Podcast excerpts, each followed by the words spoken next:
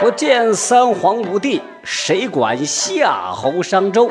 史真相听不到的好故事。呃，欢迎收听《史真相》，我是文台长啊。呃，有这听众就说了，你这讲着也不算野史啊，能不能给咱们讲讲纯粹的野史呢？就是正史里根本看不到的东西啊。没没看这几期啊，都已经出现了啊。就是历史书里根本没有记载的东西就出来了啊！那有人就问了：历史书里头那经常写的都是些正面的东西，那一些这个负面的，比如这个啊，古代有没有黑社会啊？有的话，那有哪些这样的组织啊？啊，好多人对这个感兴趣，跟他说说啊，跟大家说说啊。纵观古代的黑社会。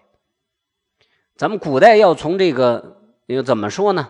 就是，嗯，解放前都算古代吧，啊，就这么说吧，啊，说纵观古代黑社会最出名的，就是红帮和青帮。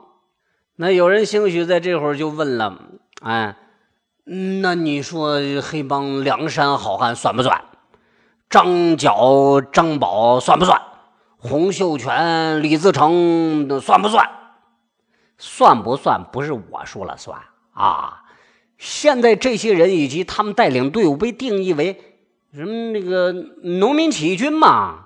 所以你想把这些列为黑帮，显然不太可能啊。呃，说说这个洪门，清初有一些汉流人士，以反清复明为志向。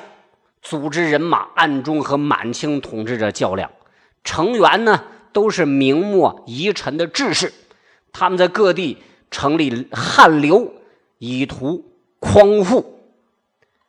一六六一年的时候，郑成功据守台湾，开立了第一座山堂金台山。到了一六七四年，陈近南。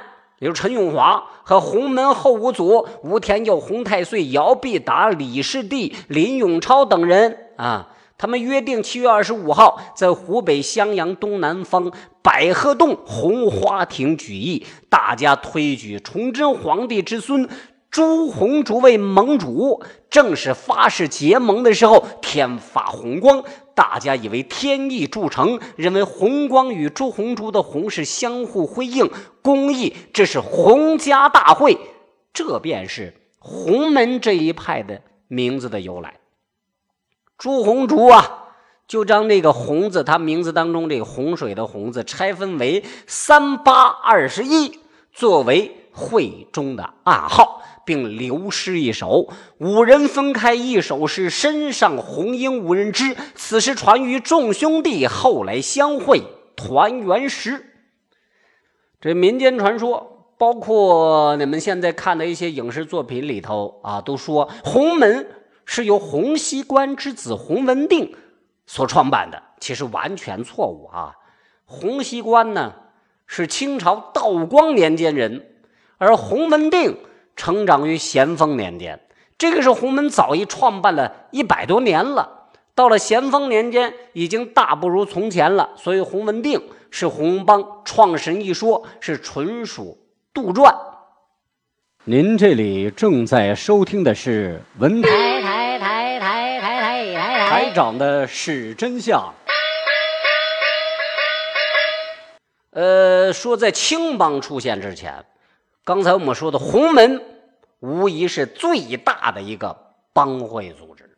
雍正年间，一个帮会的出现，迅速扩散到了全国，那就是青帮。青帮是从曹帮演变而来的。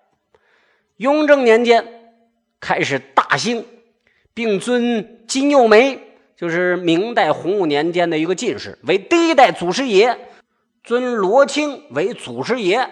这罗青呢是明代嘉靖年间人，举人出身，尊陆奎为第三代祖师爷。这陆奎也一样，他是一个明末遗留下来一个人士，明亡之后隐居了茅山。这三个人被尊奉为前三祖。等这个青帮壮大之后，又尊陆奎的徒弟翁岩、钱坚、潘青为后三祖。其实这三人才是青帮真正的祖师爷呀。当年这三个人与洪门合作，联络救梁帮，并且将梁帮统一三人为首领，尊达摩老祖为始祖，尊金佑梅、罗青、陆奎为三祖，取名道友会，自此开办香堂，广收门徒。这三个人呢，制定了严格的门规。那个翁岩呢，以八仙之术收了八个徒弟，钱坚。按照这个二十八星宿之数，收了二十八个弟子。潘青呢，按照三十六天罡星之数，收三十六人为麾下弟子。后来三人又以七十二地煞为数，收了七十二名弟子。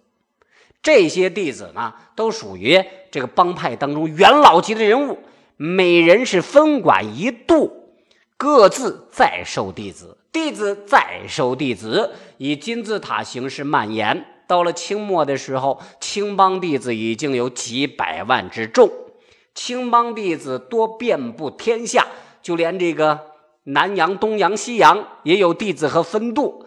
为了能快速辨别是否是门内人，青帮制定了属于自己的家谱，并通过暗语、手势、暗号与门内弟子作为联络标志。这一套东西。那越到后来，就越变得这个，呃，特别的这个管用啊！暗号对不上，不是假冒就门外人，因此绝对不能留啊！对不上暗号，你你就得去使啊！呃，到了这个乾隆年间，又出现一个帮派——白莲教。